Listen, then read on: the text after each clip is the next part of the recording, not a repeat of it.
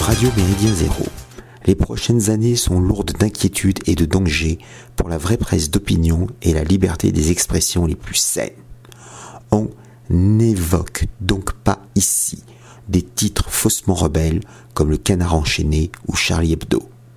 En quelques mois, plusieurs périodiques de l'opposition nationale, populaire, sociale, identitaire et européenne se retrouvent en difficulté.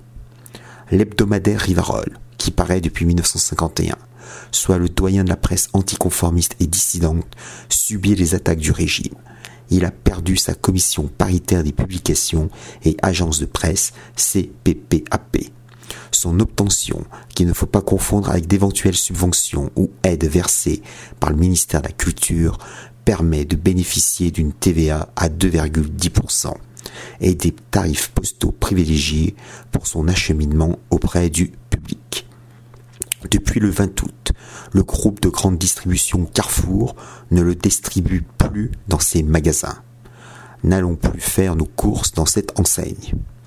Ce retrait, ordonné par une instance présidée par un hiérarque du Conseil d'État, bien connu pour sa jurisprudence souvent liberticide, pensons à l'interdiction des spectacles de Dieudonné en 2015, ou plus récemment au Covidisme ambiant, handicape le journal, dont les coûts vont augmenter fortement. Ce retrait scandaleux découle d'une tribune libre de délation parue dans le monde du 7 mars 2022. À ce rythme de suspicion généralisée, s'abonner, acheter ou même lire Rivarol constituera une complicité morale d'apologie de crimes contre l'humanité et d'incitation à la haine. Cette mesure folle constitue déjà un grave précédent. La prochaine cible se présente déjà. Il ne s'agit pas de présent qui a cessé sa parution quotidienne début juillet. Un tribunal a prononcé pendant la période estivale la liquidation judiciaire de sa société éditrice. Une version hebdomadaire dirigée par l'ami Xavier Aimant devrait sortir dans les semaines à venir. Il ne s'agit pas non plus de l'excellent réfléchir et agir. Dans le numéro de cet été, le 74e, la rédaction annonçait que son 75e numéro, qui vient d'ailleurs de paraître, ne sera plus disponible en magasin.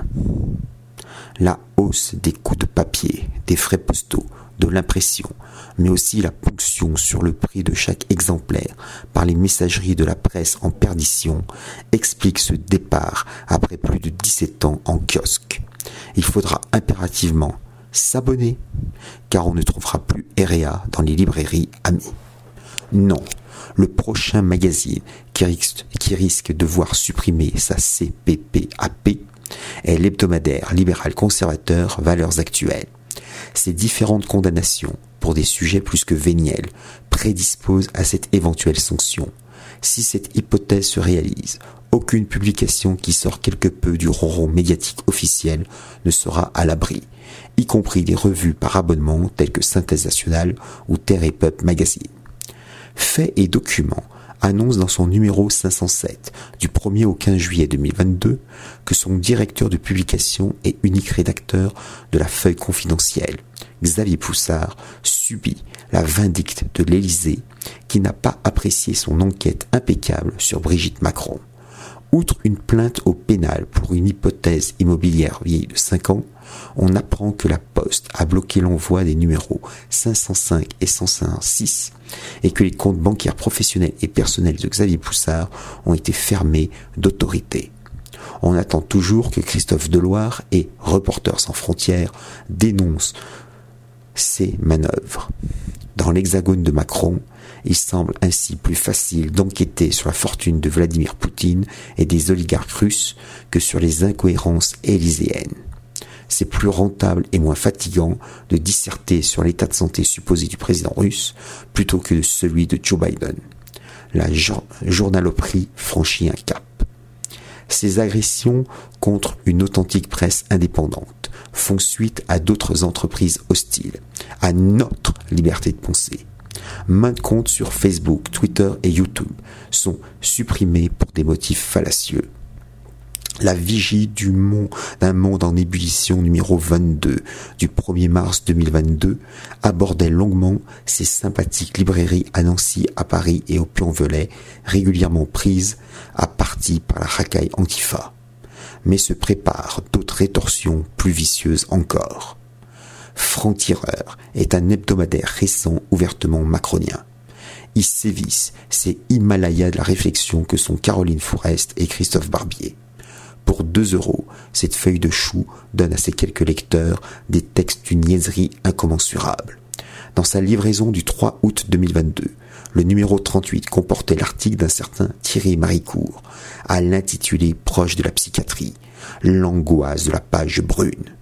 En maquisard du lendemain matin, l'auteur dénonce de multiples maisons de petite taille dont le nom souvent n'indique pas leur orientation politique qui relaient une pensée d'extrême droite décomplexée. Il pointe pêle-mêle, contre-culture, du Alpha, l'encre, d'Eterna, les éditions de la Nouvelle Librairie, Godefroy de Bouillon, Pardès, les éditions de Chéré, Sorlo, les nouvelles éditions latines, Via Romana, Dominique Martin Morin, etc le piètre Rouletabille réalise finalement une enquête médiocre et bâclée, puisqu'il ne mentionne pas Oda Izarn, les éditions du Lore ou les bouquins de synthèse nationale. L'auteur de cet article lamentable souhaite-t-il que les libraires ne s'adressent plus à ses éditeurs et que les, et que les diffuseurs ne les distribuent plus? Veut-il l'établissement d'une censure préalable pour certaines maisons d'édition et pour des auteurs particuliers? La culture de la tomate, édité par les éditions Brunes et Sombres, serait-il d'office un livre suspect les mêmes qui soutiennent Salman Rushdie, qui prônent la libération de la parole et proposent de lutter contre tous les tabous, s'élèvent contre de modestes maisons d'édition qui ont fait le choix de déplaire aux prescripteurs d'opinions fallacieuses. Ces prises de position contre les publications, les éditeurs et les librairies de l'opposition nationale, populaire, sociale, identitaire et européenne témoignent de leur immense inquiétude face au renversement en cours de ce monde dément. Ils enragent des avancées réelles contre l'indifférenciation programmée du vivant.